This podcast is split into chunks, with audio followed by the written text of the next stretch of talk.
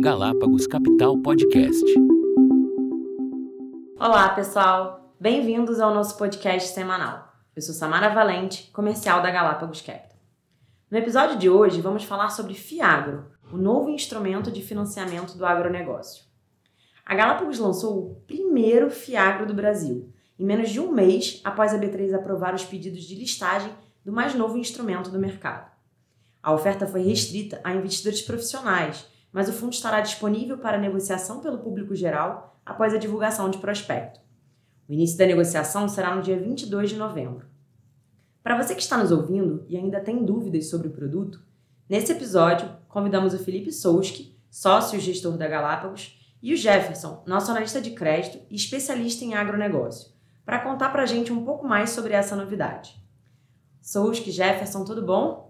Tudo bem? Souski, explica pra gente o que é um Fiagro e como ele funciona. Bom, obrigado a todos os ouvintes. É, o Fiagro ele é um fundo específico do agronegócio. Então, assim como a gente tem os fundos imobiliários que ganharam bastante popularidade nos últimos anos, foi criado este ano um fundo específico para investimento no, agronegócio. Ele foi criado inicialmente por um projeto de lei na Câmara, é, com a, a mesma isenção em cima da distribuição de rendimentos que tem nos fundos imobiliários. Essa isenção foi vetada inicialmente pelo presidente, depois a Câmara derrubou o veto. Isso somente é, fortalece a tese do produto e mostra o quanto ele, ele é importante para o setor. É, como o fundo vai funcionar? A CVM, na sua regulamentação, ela deu três opções iniciais para você criar um FIAGRO. Um FIAGRO imobiliário, com viés de investimento em terras e ativos mobiliários como CRA, o, o Fiagro FIDIC, que é focado em recebíveis, e o Fiagro FIP, que é focado em participações em empresas. No nosso caso, a gente focou no Fiagro imobiliário com foco em investimento em CRAs, que são certificados de recebíveis do agronegócio, que são parecidos com certificados de recebíveis imobiliários, que também estão bastante famosos no momento pelos investimentos pelos fundos imobiliários. E os recebíveis no agronegócio eles são focados em crédito, são instrumentos de crédito onde a gente tem normalmente um, um produtor, um tomador desse crédito que investe esses recursos no agronegócio. Muito bom. E o que, que motivou a Galápagos a ser a primeira a lançar esse produto? O mercado do agronegócio sempre esteve no, no, DNA da Galápagos desde o início, sempre foi um dos mercados que a gente teve, teve mais participação. É, e desde o início das discussões sobre o formato do Fiagro, a gente esteve envolvido com o B3 para discutir a, a, melhor formatação do produto. Então, é, já estávamos por dentro de todas as discussões e quando a regulamentação ficou pronta, a gente basicamente já tinha o desenho do produto aqui dentro de casa a gente sempre foi um grande originador e estrutura, estruturador de CRAS, então a gente já tinha tudo pronto, é, foi só formatar o, fundo, como funcionaria o fundo, como seriam as distribuições de rendimentos. Isso tudo funcion, funcionará muito parecido com o nosso fundo de CRI, o GCRI 11, então a gente até brinca aqui dentro que a gente criou o irmão do GCRI 11, o GCRA 11, então, funcionamento muito parecido. Então, desde o início, a gente esteve muito envolvido e por isso fomos os primeiros aí do mercado a criar esse produto. Você pode explicar para os nossos ouvintes as vantagens para o investidor em comprar um Fiagro e qual a diferença deles para os CRAs que você mencionou? Bom, a principal vantagem que eu destaco é a gestão ativa. Os CRAs são instrumentos de crédito bastante complexos para o investidor comum então, você tendo um gestor especialista fazendo toda a análise de crédito, fazendo toda a diligência, é, fazendo todo o processo de investimento que o Jefferson vai passar na sequência, você tende a ter um produto muito mais saudável com uma qualidade de crédito melhor.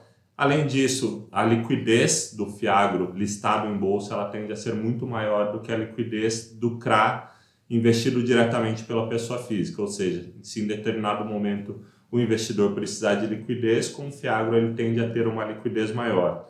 Além disso, é, você tem todo um trabalho de qualidade de informações. Aqui na Galápagos a gente vai disponibilizar um relatório mensal dando update de tudo que foi feito na, em determinado mês é, em relação à carteira, updates em relação à qualidade dos créditos dos papéis investidos. Então, são informações que geralmente não estão disponíveis no investimento direto em CRAS. É, de fato, isso vai ser muito interessante para o investidor.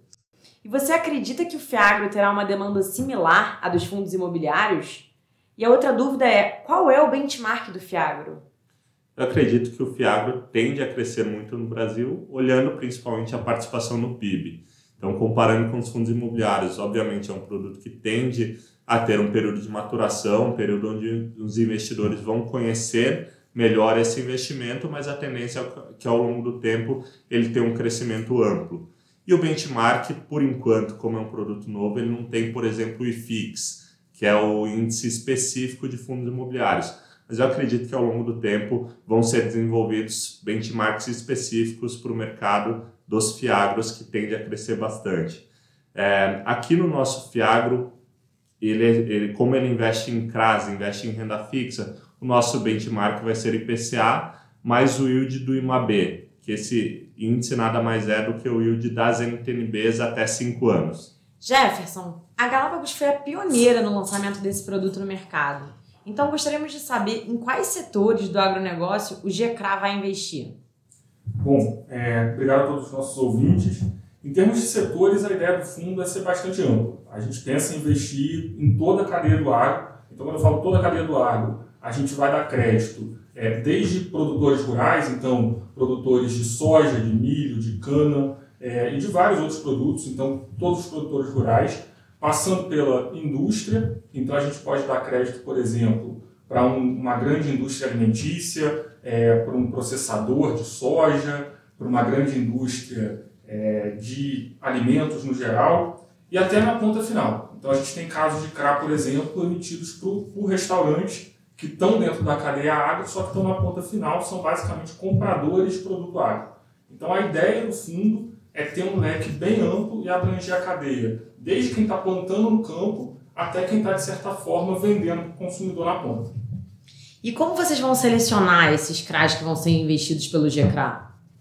Ótima pergunta. Então, acho que dando um passo atrás, o CRA vai chegar aqui na Galápagos, esse crédito vai chegar na Galápagos por meio de originação interna, então a gente tem um time aqui dedicado para isso, ou então por meio de terceiros. A gente não deixa de olhar operações que vêm do mercado, desde que elas sejam boas. Uma vez que a operação chegou aqui, falando de uma maneira geral, a gente vai fazer uma análise de crédito completa. Então, o que seria essa análise de crédito completa? A gente vai começar olhando todos os dados financeiros e operacionais daquele devedor, e aí tem algumas particularidades, de acordo com cada setor, que não, não vale a pena detalhar aqui, a gente vai olhar também todo o histórico operacional desse devedor e ver a capacidade que ele tem de pagamento. A partir disso, a gente vai projetar os resultados em diferentes cenários e entender se aquele crédito vale a pena ou não. Aquele crédito valendo a pena, passando pela equipe de análise, ele vai para um comitê de crédito. Então, é um comitê de crédito composto por alguns profissionais aqui da Galápagos com, com longa experiência de mercado, longa experiência no mercado de crédito. Passando por esse comitê, a gente vai fazer uma due diligence completa, é, tanto do, dos dados que a gente recebeu, quanto das garantias dadas, e passando por essa due diligence, a emissão efetivamente ocorre. Então a ideia é um processo que olha o devedor no detalhe e entende se ele é capaz de pagar aquela dívida ou não e se ele é um devedor de qualidade. Jefferson, Souski, muito obrigada pelos esclarecimentos. Agora nossos ouvintes sabem um pouco mais sobre esse produto. E para você que quer continuar por dentro das novidades desse setor, aqui na Galápagos disponibilizaremos relatórios mensais detalhados sobre os ativos que comporão a carteira do nosso fundo. Obrigada pela atenção e até o podcast da próxima semana. Galápagos Capital Podcast.